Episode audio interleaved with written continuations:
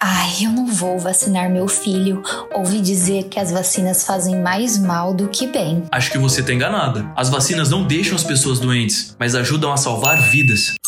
Imunizando sua mente Fatos e fakes. sobre a vacina.